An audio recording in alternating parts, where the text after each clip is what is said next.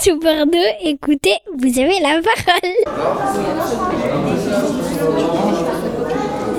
Est-ce qu'il y a une couleur, vous êtes sûr qu'il n'y est pas par le noir Oui, oui, gris, gris. Le blanc, d'accord. Le gris, ok. D'accord, très bien. Donc ça, ce sera une question qu'on pourra poser aux chercheurs en fait. Vous demandez, est-ce qu'il n'y a que six couleurs dans l'arc-en-ciel Vous pensez qu'il y en a plus? Qui pense qu'il y en a plus? Allez, On lève la main. Qui pense qu'il y en a plus que six? Bonjour, je m'appelle Guillaume Apremont. Je fais partie de l'association des petits débrouillards Aquitaine. Voilà, donc une association qui euh, met en place euh, des euh, ateliers de démarche expérimentale pour vulgariser les sciences. Donc un petit peu, il n'est pas nécessaire d'être triste pour être sérieux. Donc toujours en s'amusant, on essaie de découvrir des choses par soi-même. Quelqu'un d'autre a une idée là? Qu'est-ce que c'est que la chimie? Toi, Pour toi, c'est quoi la chimie?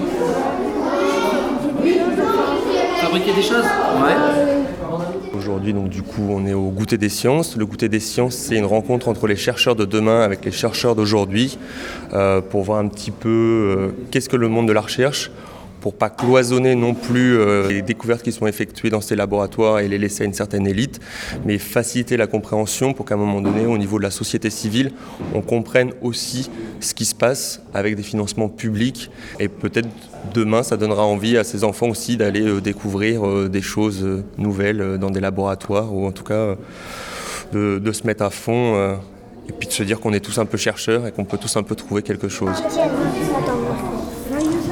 Dans un.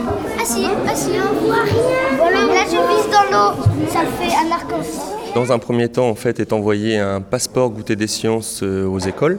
À l'intérieur de celui-ci, on a la présentation du laboratoire, une présentation un peu succincte et rigolote euh, du chercheur, euh, une expérience à mettre en place en classe et une photo mystère pour que lorsqu'ils arriveront euh, sur site lors du goûter des sciences, puissent déjà montrer aux chercheurs bah, qu'eux aussi ont été capables de faire quelque chose, que ça soit un point d'appui en fait pour le discours du chercheur.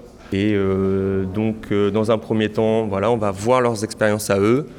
Dans un deuxième temps, le chercheur se présente, nous explique un petit peu qui il est, dans quel laboratoire il travaille, pourquoi il est devenu chercheur, pourquoi cet engouement-là vers ce type de recherche. Voici le moment que tout le monde attendait.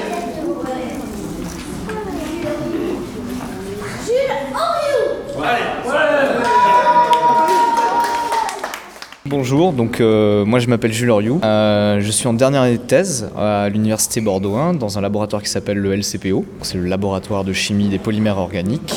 Et donc euh, j'ai été contacté par en fait un ancien euh, de ce laboratoire euh, qui s'appelle Vincent Bergeau et qui fait partie de l'association des petits débrouillards pour que je participe en tant qu'animateur scientifique au goûter des sciences à la maison éco-citoyenne de Bordeaux. C'est deux classes d'école primaire. je je m'adresse à eux, on va dire, en grand groupe, mais comme on a voilà, c'est des enfants, on va pas les laisser assis pendant deux heures à m'écouter. Donc, on fait aussi des petits temps où ils font des manipulations qui vont faire naître des questions. Et ce qui marche assez bien en général, en fait, euh, on a, on a remarqué ça, ça, ça marche plutôt bien. Dès qu'ils font des petits ateliers en petits groupes euh, d'une d'une dizaine, euh, quelque chose comme ça, hop, ils ont de suite des questions. Dès qu'on est en grand groupe, euh, je leur présente des petites expériences évidemment. Et en même temps, de suite, eux, ils ont beaucoup de questions sur. Alors là, du coup, ça s'organise autour des polymères, puisque moi, c'est mon axe de recherche. Alors, qu'est-ce que vous avez vu quand vous avez fait l'expérience? Quand il y avait le miroir et on visait l'eau et le miroir, on voyait un arc-en-ciel avec euh, un bout de jaune au milieu. Et puis quand on visait euh, le miroir sans dans l'eau, ça, faisait une lumière jaune au plafond.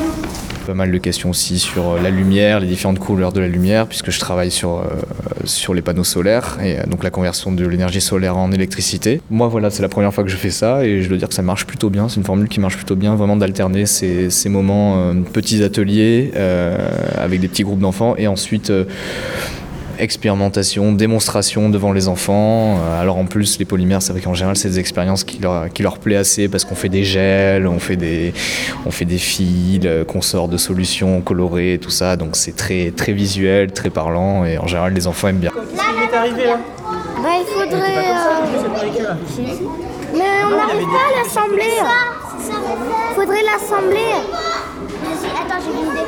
Attends, c'était comment déjà Il faut les planter, mais ah là, il y a un truc. Ouais, mais donc essaye d'enfoncer le pic. Je pense qu'il faut s'amuser de toute façon à chaque fois. si tu attaques un sujet euh, de façon très scolaire, pas ludique du tout, je pense que ça va être compliqué de capter l'attention des enfants. Et, euh, et c'est vrai que bon, bah, j'ai la chance de travailler dans un milieu où la chimie, c'est assez facile de, de, faire quelque chose de ludique en fait à partir de la chimie. Donc, euh, donc oui, c'est sûr que le but c'est vraiment de capter l'attention des enfants de façon ludique, de les pousser à être curieux aussi. Je pense que c'est quand même hein, la, la, plus grosse qualité à essayer de faire naître si on veut développer chez eux un petit peu la curiosité scientifique, des choses comme ça. Et, euh, et j'ai l'impression que ça marche plutôt bien. Parce qu'en fait, qu'est-ce qui fait qu'elle est, qu est trouble comme ça la gamme La base, voilà. La base c'est quoi? C'est la terre, d'accord Est-ce que la terre, ça se solubilise dans l'eau Non. Ah non. Et du coup, la Garonne, dedans, c'est de l'eau, vous êtes d'accord Bon. On ne peut pas mettre des sols organiques dans la Garonne, ce serait pas très bien, ça, ça polluerait la Garonne. Donc du coup, là, non, on ne peut pas changer la couleur de la Garonne. Et c'est pas très éco-citoyen, effectivement. Sinon, il faut se rendre compte, en fait, c'est que, évidemment, pour l'instant, je vais pas te mentir, la plupart de la chimie c'est fait à partir de pétrole. Hein. Voilà, c'est, il a pas. Euh, mais il euh, y a de plus en plus de recherches. En plus, bon, ça c'est très à la mode. On développe ce qu'on appelle euh, dans le monde de la recherche la chimie verte. Donc beaucoup de chimie faite à partir de, de végétaux, on va récupérer les matériaux, les molécules de base à partir de végétaux. Mais évidemment, c'est plus la même chimie. Du coup, il y a tout un travail d'adaptation qui est à faire.